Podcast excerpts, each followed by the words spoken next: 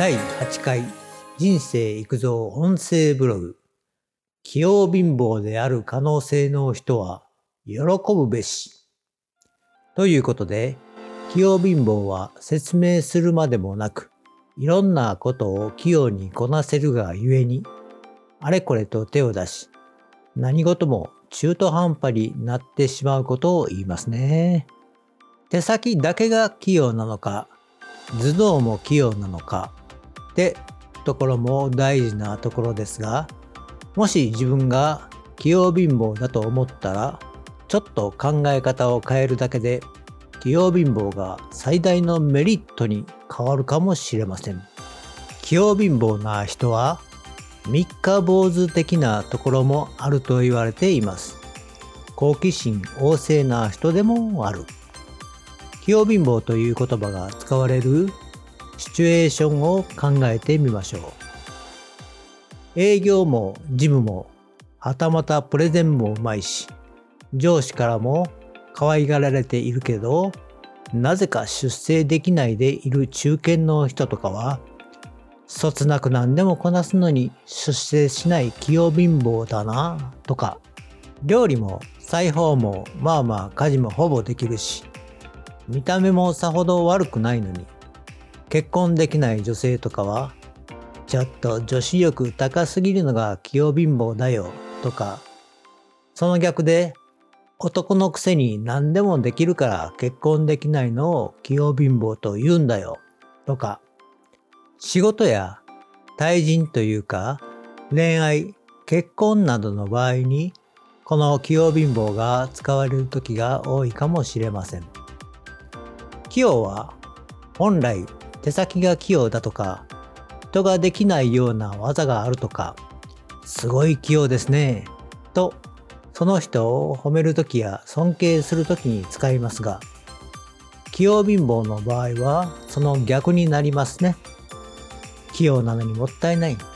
器用すぎて相手が引くんじゃないの。器用すぎて隙がないんだよ。などなど。また貧乏という言葉も、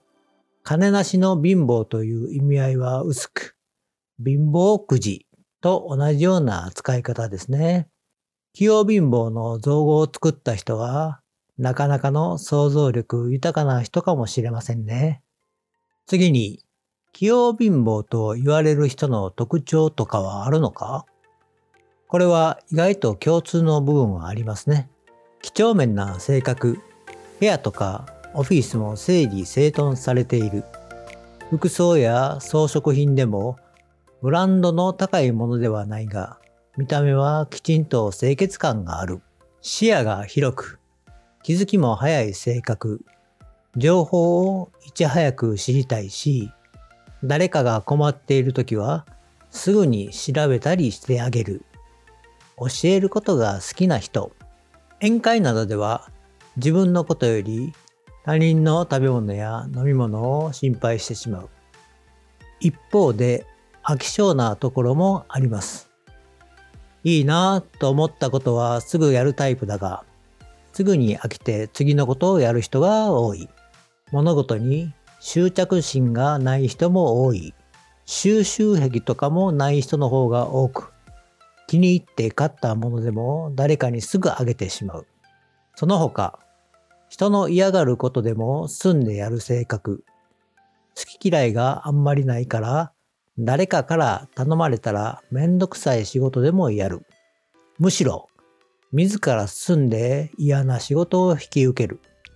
そして、自分がやった方が早いと思う性格で、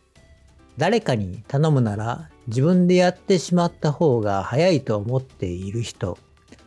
あまり人に聞かず自分で調べてやる方が好きな人など、あくまでも一例としての性格的なことを言いましたが、すべて当てはまるわけではありません。ただ、今言ったことはよく考えてみると、人から嫌がられる性格ではないですよね。むしろ疲れる性格な気もします。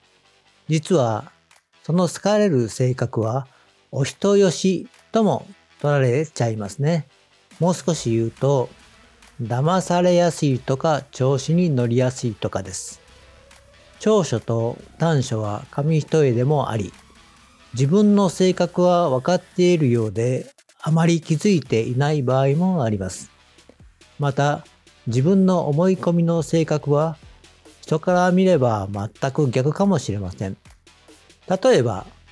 自分は優しくて怒ることができない性格なんです。と思っていても、周りは、あいつは決断力もなく弱々しい性格と思っているかもしれません。次に考えたのは、どうにかして自分の性格を把握しましょう。もし結婚していてパートナーがいるなら、じっくりと腹を割って性格について聞いてみる。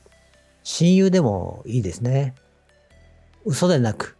本当はどう思われているのか、どういう性格でどこが好きでどこが嫌いかとかです。ただし、それを聞いても逆恨みしないと絶対に決めた時ですよ。怒らないから教えてくれと言っても、あそこが嫌だの、嫌いだの、その性格は直してとか言われると大抵腹立ちます。そういう場合はどうするかですが、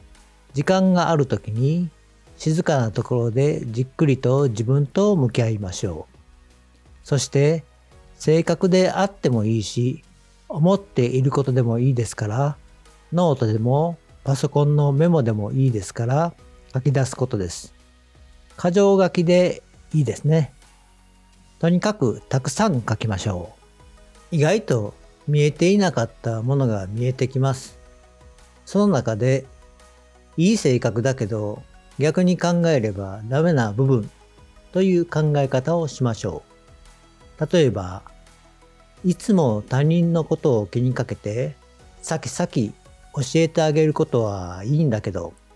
逆にそれとなく、相手に気づかせてあげるようにしようとか、後輩を褒めて伸ばそうと心がけているけど、たまには突き放して厳しくしようとかです。恋愛でも彼女、彼氏がやるべき領域まで踏み込まないようにしようとかですね。今まで良かれと思ってやっていたことを少し抑えて行動する。そこがポイントです。それで器用貧乏がなくなるということではありませんが、自分の性格を知ることで良い方向へ進んでいくということです。今まで器用貧乏で失敗してしまったことが少なくなっていきます。性格を根本から変えるのでなく、せっかく良い性格なのだから、判断するときに、ちょっと待って、この場合どうするべきかを考えてから判断する。最初は戸惑うかもしれませんが、その訓練をすると、即座に判断するときに正しい判断ができます。次に、年齢とともにできることも少なくなっていく。さて、器用貧乏は日常会話でもよく使いますが、器用裕福という言葉は使えませんね。しかし、器用裕福な人は大勢います。どうしてもテレビや映画などで見るタレントを意識しますが、いわゆるマルチタレントという人たちですね。すべての人が裕福かどうかはわかりませんが、器用にいろいろなことをする人は多いです。大抵の場合ですが、デビューして若い時は歌であるとか、ライブであるとかを精力的にこなし、中堅になって俳優業などをこなし、その後は絵画で個展を開いたり、トークショーやディナーショー、テレビなら冠番組の司会業など、何をやらせても器用にできます。器用であるからこそ活躍機会も増えて裕福になれますね。では、器用貧乏とは何が違うかですが、はっきり言って環境とお金です。器用で裕福になっていく人は中途半端ではダメだという環境にいます。アイドルで歌うなら、それなりに完成させなければなりません。俳優に移っていっても、完璧に俳優業をこなさなければなりません。そこには環境が伴っています。つまり、アイドルの時は周りもアイドルです。俳優業なら周りは俳優ばかりです。そしてそれをプロデュースする人たち、監修、スタッフはプロばかりです。当たり前な話ですが、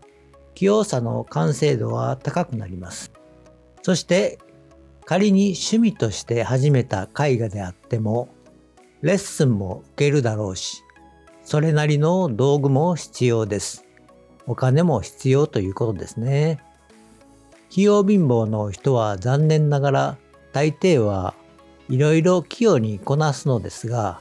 環境はアマチュアの中であり、お金がないからできる範囲で器用っぽく見えるだけです。あくまで器用裕福という言葉があれば、器用貧乏との違いを示しただけですがね。次に思うことは、無理に器用貧乏になる必要はない。今まで言ってきたことから考えて、若い時はあれこれといろんなことをやり、別に器用貧乏と言われても好きでやることですし、将来的に見聞を広めるという意味では良いことかもしれません。それが年を取ってくると器用貧乏のまま終わってはしんどいだけです。やることばかり多くて体がついていかない状況になります。ただですね、心配ご無用で年を取ると自然とあれこれとできなくなってきます。気力的にもそうですが体力的にもです。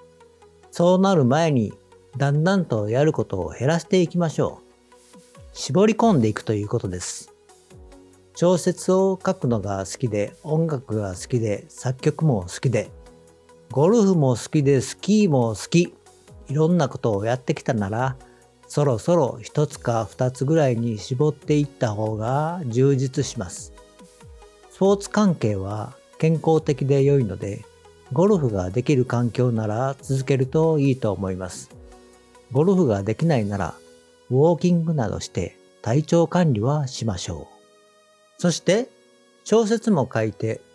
作曲もするとなると集中力も落ちてくるし、どちらも中途半端になりますから、作詞作曲の方に力を入れるか、どうしても小説が好きなら書き続ければいいと思いますね。このようにして、年を取ってから器用貧乏と言われないように、昔取った絹塚を利用して一つのことに集中力を注ぐとそれは完璧になりますね。最後にまとめ。器用貧乏という言葉はなんとなくそんな性格に思いますが器用であることは良いことなのですから整理整頓しながら本当にやりたいことが年を取ってからできるように早めに準備して目標を設定するといいでしょう。60歳過ぎてから何が結局したかったのかと思うより早めに絞り込んだら60歳過ぎたら本当にやりたいことを目いっぱい集中してやる。そう決めて日々過ごせば毎日が楽しいし生きる糧にもなり元気でいられます。もし器用貧乏だと思い込んでしまったのなら、今からでも間に合います。ちょっとだけ脱皮して、やりたいことに取り組みましょう。今回は器用貧乏について考えてみました。では今日はここまで。バイバイ。